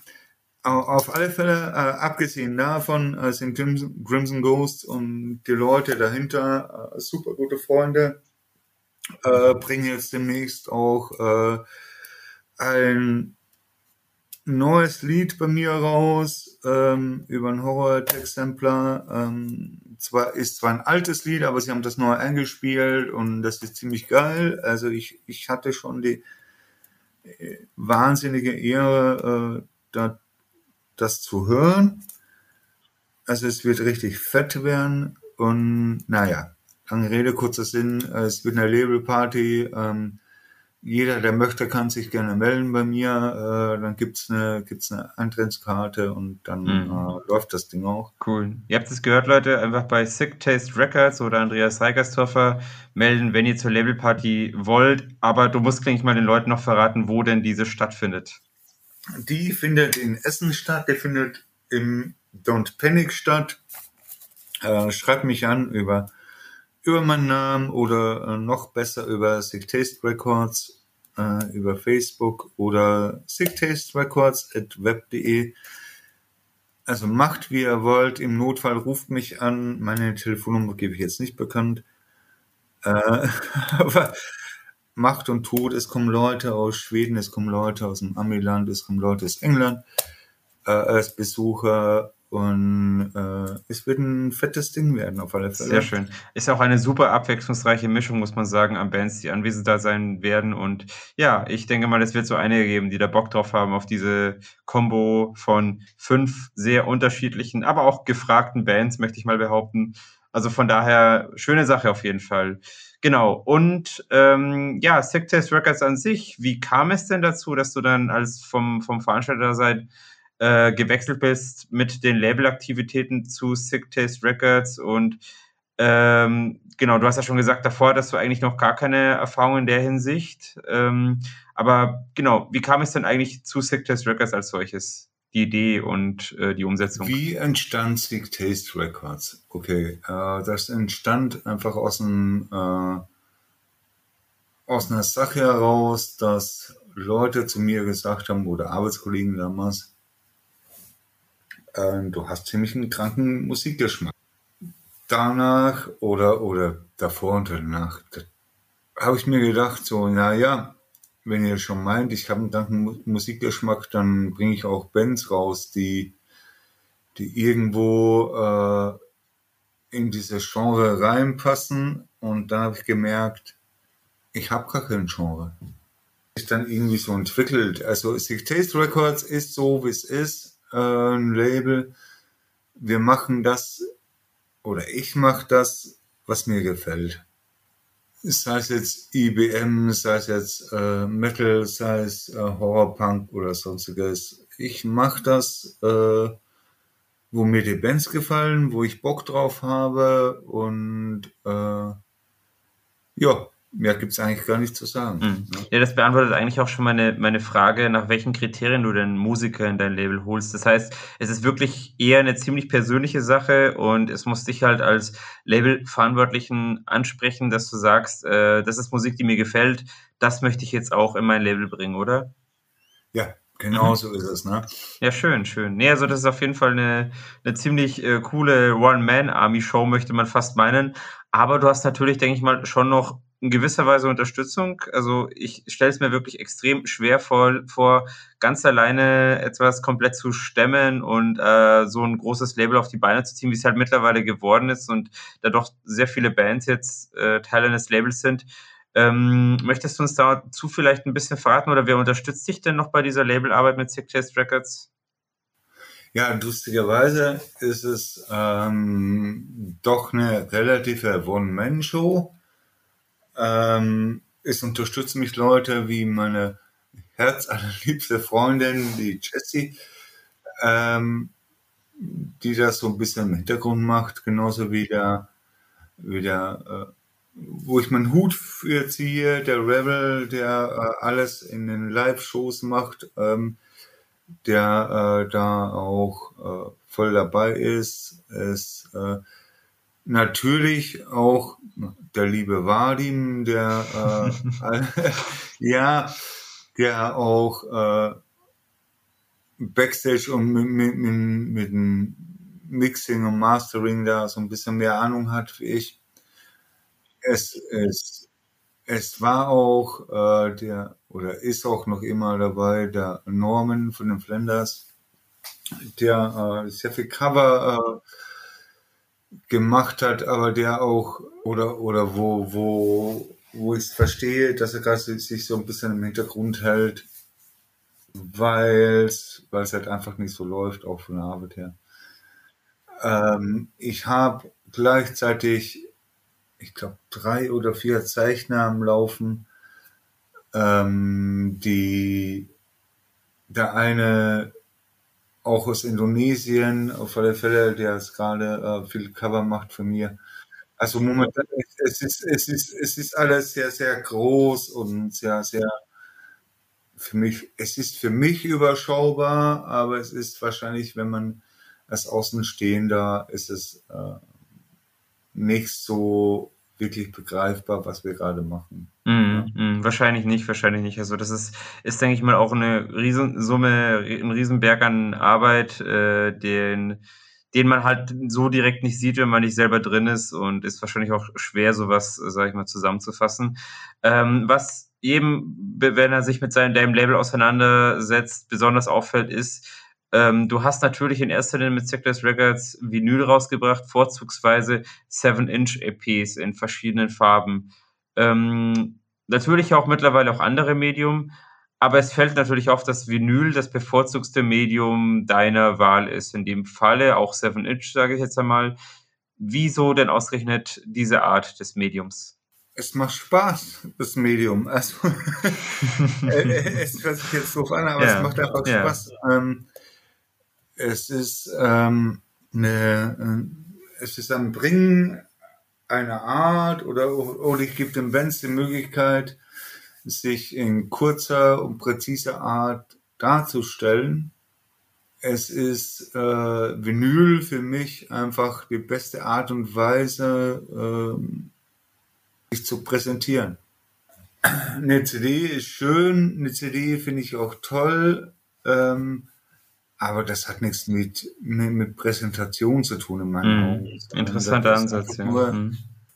Es ist Vinyl was Besonderes, es ist, ähm, es hat für mich immer noch einen gewissen Stellenwert, so, ah, guck mal, ich habe eine Schallplatte gemacht und, und genau so ist es. Ne? Also das, es präsentiert ganz was anderes. Wenn ich, wenn ich dir eine Vinyl, sei es jetzt 7 Inch, 12, 10 oder wie auch immer, in die Hand drücke, dann hat das einen gewissen, eine gewisse Wertschätzung. Hm, kann ich auf jeden Fall bestätigen. Also das ist, das denke ich mal, jeder, jeder Vinyl-Liebhaber empfindet das genauso. Äh, dazu zähle auch natürlich auch ich. Genau, also so viel zum Thema Vinyl. Wie läuft das denn eigentlich bei dir ab, wenn du sagst, du hast jetzt einen Künstler entdeckt und du möchtest jetzt was mit ihm rausbringen? Wie ist denn dann so der Prozess dahinter? Weil wir haben ja schon darüber geredet, dass du sehr gerne netzwerkst und einfach verschiedene Künstler, die du gerne magst, an Land ziehst. Aber es dauert ja auch ein bisschen, sag ich mal, bis es überhaupt zu einer Veröffentlichung kommt. Ähm, wie läuft denn das Ganze so ab von deiner Seite aus? Möchtest du unseren Hörern dazu ein bisschen was erzählen? Ja, äh, also das ist relativ, relativ einfach äh, gemacht. Ich äh, überlasse den Künstlern quasi alles, außer die Veröffentlichung. Ich versuche, äh, ich versuche so wenig wie möglich zu machen.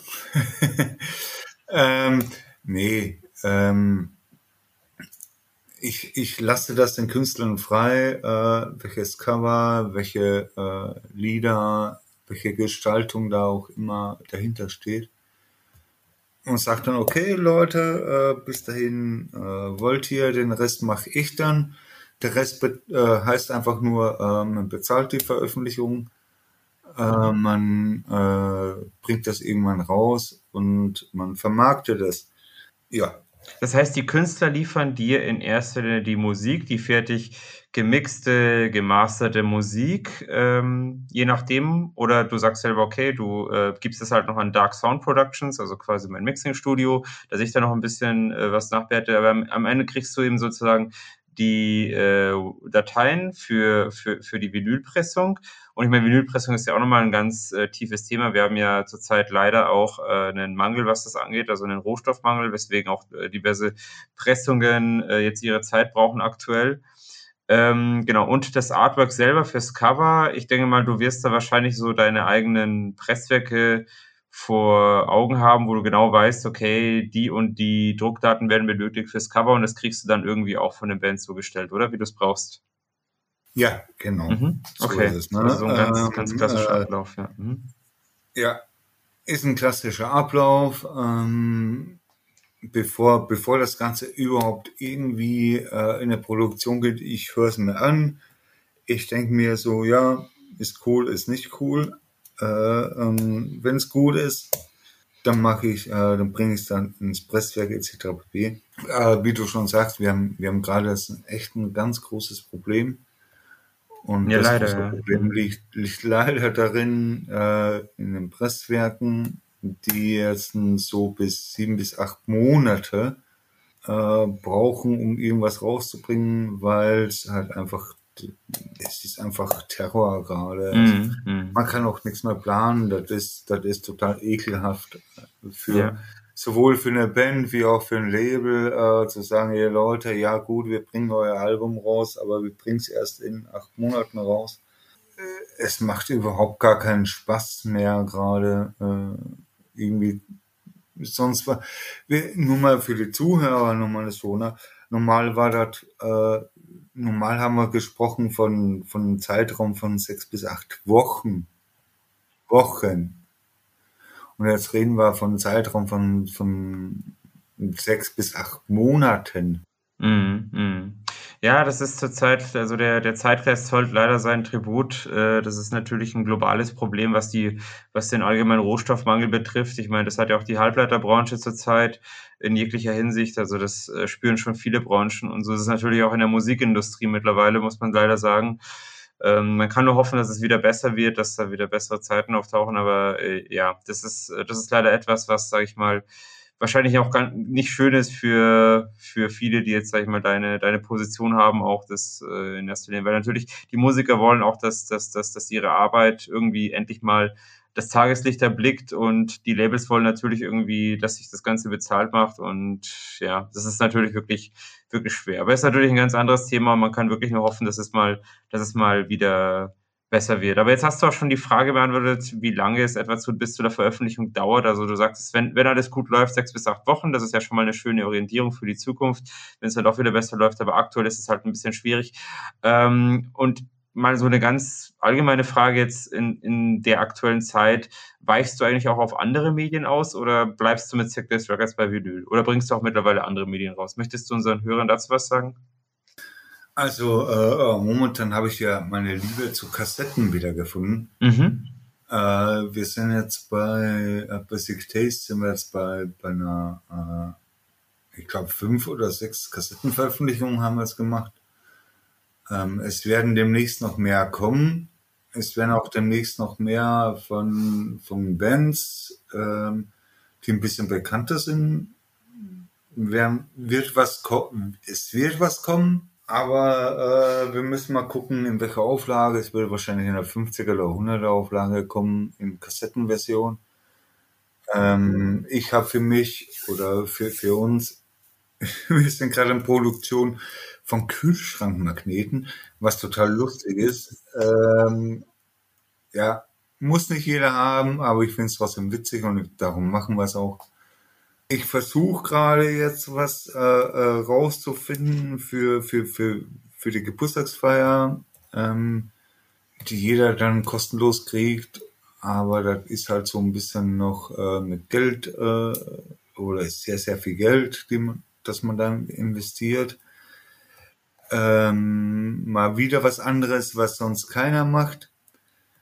Aber wir sind da, wir sind da irgendwie dabei und machen und tun und am überlegen und am durchrechnen. Aber im Großen und Ganzen äh, muss ich sagen, wir, wir, wir sind halt Vinyl und, und Kassetten bedingt sind wir sehr gut aufgestellt. Ähm, CDs werden zwar ab und zu mal angefragt, aber im Großen und Ganzen muss man sagen, wir bleiben halt bei den Vinyl- und Kassettendingen. Mm, mm. Ja, gut zu wissen für alle, also die wirklich Interesse haben an Sick Test Records. Genau. Ähm, auf welche bisherigen Releases bist du denn mit dem Label besonders stolz? Ich sag's einfach über einen Sampler. Mhm. Das ist ein Ding, das habe ich rausgebracht, das hat mich äh, lange Zeit gewurmt, da habe ich auch lange Zeit ähm, mir Gedanken gemacht äh, drüber und das ist echt der Sampler. Ähm, wir haben, wir haben da Bands am Sampler, die alt gedient sind, sagen wir es mal so, mhm. wie die Flanders oder äh, äh, Platzer gegen Zombies. Und dann haben wir halt echt neue Bands drauf, ne? Und, und gerade bei den neuen Bands, bei diesen Underground-Bands oder wie auch immer, die haben sich live halt echt bewiesen. Und, ich bin stolz und bin froh, diese Bands auf dem Sampler zu haben, weil die einzige Veröffentlichung, die es von denen gibt, die ist halt bei uns auf dem Sampler. Hm. Er ist ja auch wirklich ein Riesending, muss man sagen. Also da kann man auch echt stolz sein. Kann ich auch jedem Hörer nur ans Herz legen. Der Sick Test Record Sampler, der kommt mit zwei Vinyls, 28 Bands äh, in einer Box, in einer Pizzaschachtel mit haufenweise Gimmicks, hast du nicht gesehen. Also wirklich ein Traum für jeden Vinyl- und Musikliebhaber. Unterschiedlichste Genre, ähm, wie man sie sich sonst nur woanders wünschen kann. Also ist jedem nur ans Herz zu legen, der noch nichts davon gehört hat. Äh, schaut auf jeden Fall mal auf die Sick Taste Records Seite. Ich werde es noch in den Show Notes auch verlinken. Und äh, genau, also der Sampler ist auf jeden Fall der perfekte Einstieg in dieses Label, wenn man wissen will, okay, womit man es hier eigentlich zu tun hat, muss man wirklich auch sagen. Und ja, von diesen ganzen Künstlern, die jetzt bei dir im Level sind, gibt es da eigentlich welche, mit denen du ganz besonders gern zusammenarbeitest, wo du sagst, hey, äh, da passt die Zusammenarbeit wirklich gut? Ich meine, klar, jeder ist ja irgendwo, der Teil des Labels ist, sage ich mal, schon äh, zu würdigen und denke ich mal, du holst ja auch nur Leute, wo du sagst, da verstehst du dich auch gut, weil das gehört ja irgendwie auch zu diesem ganzen Business dazu. Aber wo du sagst, hey, da, da ist die Zusammenarbeit wirklich reibungsfrei und da kannst du dir vorstellen, äh, dass es auch so weiterläuft mit denen. Ja, und genau da sind wir bei dem Punkt. Ne? Jetzt könnte ich natürlich sagen, Bedhead ist die Band.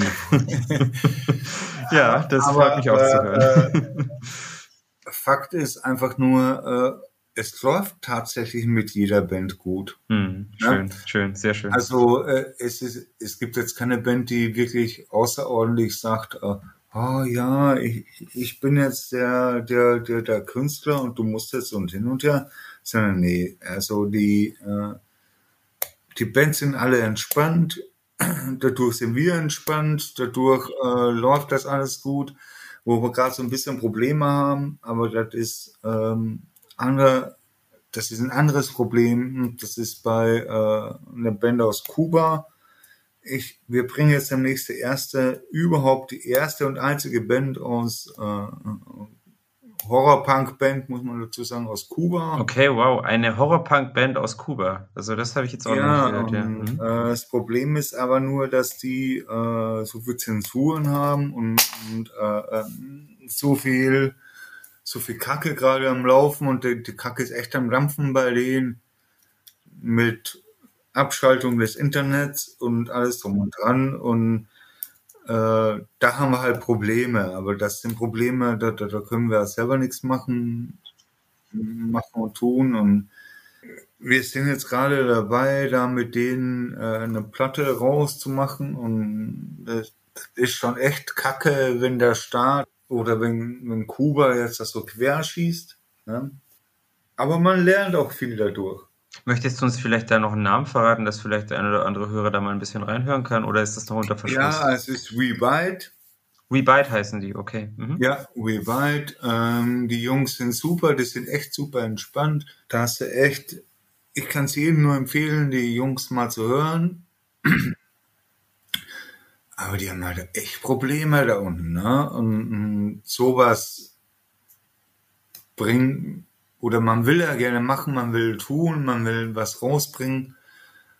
Und äh, sowas hemmt einem natürlich dann, dann in der Das sind interessante Infos. Also das ist auf jeden Fall eine Erfahrung, sage ich mal, die macht man auch nicht alle Tage, aber es ist auch, ja, ist leider schade, muss man sagen, aber auf der anderen Seite auch äh, auf jeden Fall interessant, mit sowas, mit so einer Band aus solch einem Staat zusammenzuarbeiten und zu sehen, welche Hürden da auch herrschen. Also das denke ich mal, das unterschätzen auch viele, weil viele ja, denken, hey, wir leben in der... Das das selber, Entschuldigung, wenn ich unterbreche, aber das ist das selber mit Russland.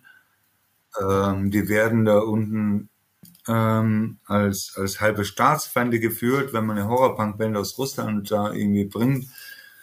Und die müssen, wir, wir müssen momentan, hört sich doof an, aber es ist so, wir müssen, wenn, wenn wir eine Veröffentlichung aus Russland rausbringen, dann müssen wir das leider über äh, Estland, Lettland, Litauen irgendwie einführen. Dann müssen wir das über Mittelsmänner da irgendwie reinbringen. Die eigene Veröffentlichung der Band weil der Staat selber äh, das nicht möchte, dass das veröffentlicht wird.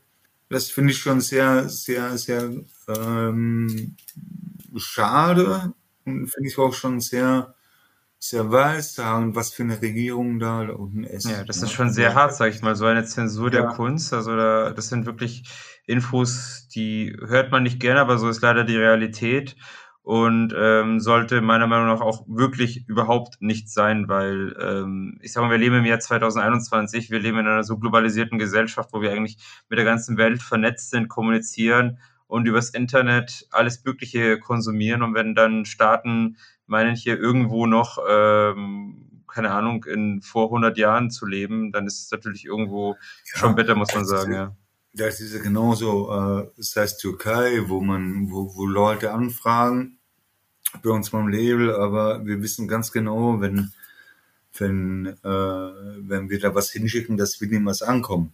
Ne? Also ähm, die haben das schon sehr in der Hand, ähm, im Gegensatz zu äh, China, Japan, wo wir auch Sachen hinschicken, wo die auch ankommen, wo wir wissen, das kommt an, ähm, ja trotz des öffentliches, äh, öffentlichen Interesses, wo, es heißt, das sind, das sind alles sehr verschlossene Staaten, das, das sind eigentlich sehr, wirtschaftlich sind das sehr äh, angenehme Staaten, also für mich als Label jetzt betrachtet. Aber da gibt's halt wieder, immer wieder Ausfälle, ne? Also, äh, aber wie gesagt, in der Türkei ist bis heute noch nichts angekommen. Wir haben da Kunden, aber da du kannst du gleich Kläre knicken, du kannst du brauchst es gar nicht losschicken, kannst du sagen, ja, habe ich gemacht, aber das wird nie ankommen. Wir haben, wir haben Kunden in Südafrika, die schneller beliefert werden wie die wahrscheinlich. Äh, wir, wir haben in Uruguay, wir werden demnächst aus Uruguay äh, eine Band rausbringen ähm, im Horrorpunk-Bereich, wo es sehr schnell läuft sogar. Also wir haben nach Deutschland hin, läuft das immer sehr, sehr super und sehr, sehr entspannt alles. Ähm, von Deutschland weg ja gut, ist halt, ist halt THL, na, da brauchen wir jetzt nicht weiter drüber quatschen. Ähm, die haben aus irgendwelchen Gründen haben die echt Hemmungen, diese Menschen, ne? also die da arbeiten. Aber im Großen und Ganzen äh, läuft das. Wir sind mit Australien vernetzt, wir sind mit Neuseeland vernetzt, wir sind mit Japan, äh, wir sind mit China vernetzt. Ähm, und das Ganze ist halt, ist halt irgendwie aus dem Nichts entstanden. Ne? Also momentan läuft das echt gut und ich danke dir vielmals für diese super Infos. Also das ist äh, auf jeden Fall sehr, sehr inspirierend, sage ich mal, auch für, für alle. Das ist etwas, das hört man wirklich auch nicht alle Tage zu diesem Thema. Und vor allem in Anbetracht äh, der kommenden Wahlen in Deutschland, sage ich jetzt mal, ist es ja doch, äh, ja, weiß man die Freiheit, die wir hierzulande haben, doch irgendwo, muss man irgendwo wert zu schätzen wissen, weil es kann auch ganz anders sein. Und äh, das sollte man auf jeden Fall nie vergessen irgendwie, dass die Freiheit, in der wir leben, dass es keine Selbstverständlichkeit ist und äh, dass wir alle irgendwie so ein bisschen was dafür tun müssen, damit wir diese auch weiterhin aufrechthalten. Das ist jetzt meine persönliche Meinung. Das hat nichts mit dem Label zu tun oder sonst irgendwas.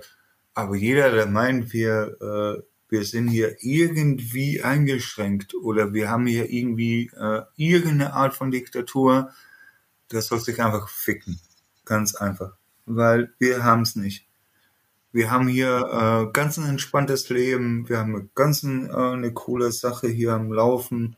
Und äh, wenn man andere Länder betrachtet und wenn ich, wenn ich da zum Teil nicht tagtäglich, aber in der Woche einmal mit Leuten quatsch, wie es denen geht zu Hause, da geht's uns richtig gut. Ja? Und das wollte ich nochmal. Genau, sehe ich persönlich genauso. Jetzt hast du aber schon ein bisschen was gesagt, worauf wir noch demnächst gespannt sein dürfen. Gibt es noch irgendwas anderes, worauf wir uns freuen dürfen bei Stick Test Records? Was haben wir vor? Wir, wir machen jetzt die Label Party demnächst, äh, wo wir richtig, richtig Bock drauf haben. Es wird eine die Grubel und Sam Creature Split rauskommen. Es wird die Horror Attack ähm, 2 und 3, die sind jetzt auch so ein bisschen, ähm, was heißt ein bisschen, die sind jetzt ein Fest, die werden wir demnächst ins Presswerk geben. Es wird wahrscheinlich ein neues Bedhead-Album geben. Yeah. ja, da bin ich auch schon gespannt. ähm, so wie es aussieht. Ne? Also ich, ich muss ein bisschen dazu sagen, wir, wir reden hier von äh, was ich jetzt sage, das sind so ein bisschen vage Vermutungen, weil es kann sein, dass ein anderes Label noch dazwischen kommt. Aber wahrscheinlich wird das neue Left Hand Black Album bei uns rauskommen. Wahrscheinlich wird äh, das neue ähm, Crimson Ghosts Album rauskommen. Wie gesagt, unter Vorbehalt alles. Ne?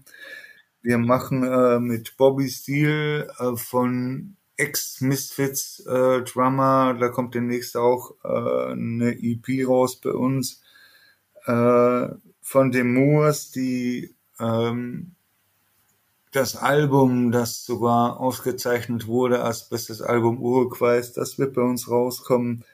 Äh, ist auch Horrorpunk. Ähm, wir sind dabei äh, mit We Bite, hatte ich ja schon erwähnt, wir sind dabei, Kassetten, Kassettenveröffentlichungen zu machen von Bands, aber wie gesagt, unter Vorbehalt von The Other, von äh, Hola Ghost. Ähm, Sinneslotion wird ein neues Album bei uns, oder das erste, nicht nur ein neues, sondern das erste Album bei uns rausbringen. Ist eine deutsche Underground-Band. Ich kann nur sagen, Leute, hört euch, hört euch die Jungs an, die sind super. Ähm, genauso wie der New Warrings wird bei uns rauskommen. Ähm, wir, wir, wir sind so ein bisschen auf Underground auch gepolt, immer noch. Und äh, Leute, hört euch Underground an die Jungs, ey, da gibt's echt geile Bands, wirklich geile, geile, geile, geile, geile Bands. Ne? Also, ja, das ist so der, der, die nächsten Veröffentlichungen, die wir vorhaben. Wundervoll. Das ist eine unglaublich attraktive Anzahl an Bands und es bleibt auf jeden Fall spannend, muss ich sagen. Also wie gesagt, unterstützt dieses Label, unterstützt Test Records. Damit wären wir auch schon fast am Ende dieses Interviews angelangt. Äh, Andi, ich bedanke mich vielmals für die Zeit und für das Gespräch mit dir. Jetzt hast du aber noch das letzte Wort. Möchtest du unseren Hörern noch irgendwas mit auf den Weg geben? Leute, erstmal danke an meine, an meinen Schätzelein, die Jessie natürlich. Aber abgesehen davon, äh, danke an Rebel, danke an äh, Dennis aus der Philharmonie, äh, danke natürlich an Vadim, danke an Norman von den Flenders. Und Leute, bleibt wie ihr seid, lasst euch nicht von irgendwelcher Kacke äh, beeinflussen oder sonst irgendwas. Bleibt wie ihr seid, äh, lasst euch gut gehen, aber lasst euch nicht beeinflussen von irgendwelchen Dreck. Schönen Abend noch, Dankeschön. Danke auch, Andi. Bis dann. Ciao. Bis dann dieser Stelle noch einmal vielen Dank an Andreas Reikersdorfer, dass er sich die Zeit genommen hat für dieses Interview. War mir auf jeden Fall eine Riesenfreude, mit dir gesprochen zusammen. Und ja, wie ihr mitbekommen habt, es bleibt natürlich spannend. Es wird noch einiges weitere geben seitens Sick Test Records und bleibt einfach auf dem Laufenden und verpasst auf jeden Fall nicht, was doch so kommt. So, und nun sind wir auch schon am Ende dieser Folge angelangt und ich möchte euch jetzt einfach mal noch ein paar Event-Tipps geben zu den kommenden beiden Kalenderwochen. Das sind die Kalenderwochen 37 und 38 und es gibt ein paar wenige Einzel Einzelkonzerte, jedoch auch so einige Festivals. Die möchte ich hier mal hervorheben, was mir so ins Auge gestochen ist. Das ist zum einen am 16.09. in der Kulturhauskaserne Friedrichshafen. Da treten auf Goethes Erben und Sieben, das ist eher so eine seichte Gothic-Formation, sage ich jetzt mal. Wer also auf sowas Lust hat, 16.09. in Friedrichshafen. Ansonsten gibt es am 17. und 18.09. ein Wave Festival, Wave bzw. Wave und Post-Punk Festival. Das nennt sich Herbstzauber 2 und das Lineup ist wirklich grandios und zwar treten auf Ultrasun, Ennenheim N, Sydney Valette, Ashcode, Dirf, Black Sun, Dreamer, Bragolin und Selofan. Also wirklich ein richtig tolles Lineup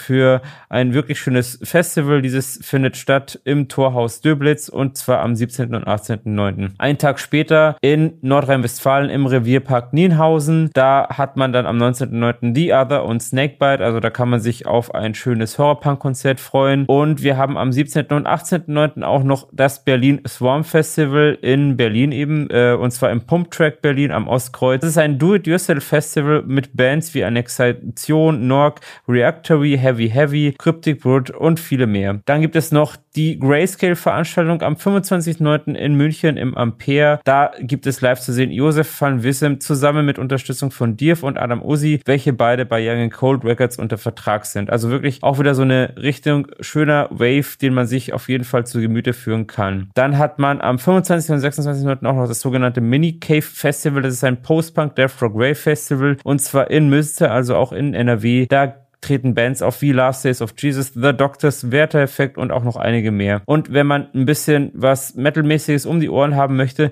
dann kann man sich den 25.09. im Backstage München notieren. Und zwar gibt es da eine schöne Atmospheric Black Metal Formation bestehend aus Waldgeflüster, Harakiri for the Sky, Karg und bald anders. Also wirklich echt ein paar sehr coole Atmospheric Black Metal Bands, die es in der Formation auch schon lange nicht mehr zu sehen gab und auch, ja, so oft auch nicht zu sehen gibt. So, und nun sind wir auch schon am Ende angelangt von Schatten Töne, dem Underground Music Podcast. Das war Folge Nummer 6. Ich hoffe, ihr konntet so einiges für euch mitnehmen und euch haben die ganzen Infos sowie auch das Interview, die Albumrezension, das Thema über Labels gefallen. Ich wünsche euch auf jeden Fall noch ein paar schöne Wochen. Bleibt musikalisch aktiv und äh, ich würde mich auf jeden Fall wieder freuen, wenn ich von euch irgendwo ein Abo bekomme oder eine 5-Sterne-Bewertung. Bis dahin genießt weiter schön schaurige Musik. Ich wünsche euch was. Tschö.